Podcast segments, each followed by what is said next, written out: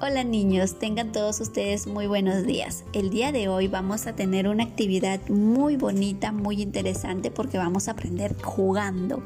Pero antes voy a contar la historia de Hipatia. ¿Quién es Hipatia? Pues les comento que Hipatia fue la primera mujer que enseñó matemáticas. Ella desde muy pequeña en su tiempo libre prefería escuchar y aprender de su papá y su abuelo quienes también fueron matemáticos. Ya luego, más grande, se convirtió en su profesión.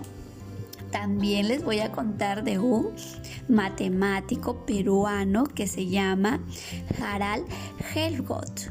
Él es un peruano quien ha resuelto un problema desde 271 años de antigüedad. Qué genial, ¿verdad?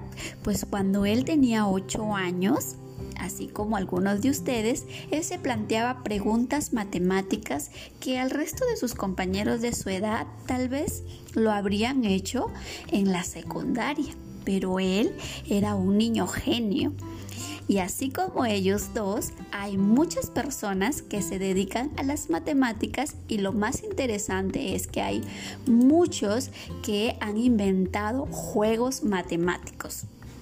Por eso les invitamos hoy a disfrutar de este juego matemático que se le denomina la dupla mágica, en la que van a encontrar datos de una situación de juego usando material concreto como el tablero y las tarjetas numéricas. Aquí van a usar este juego para descubrir por qué al restar resultan la misma cantidad usando diferentes números.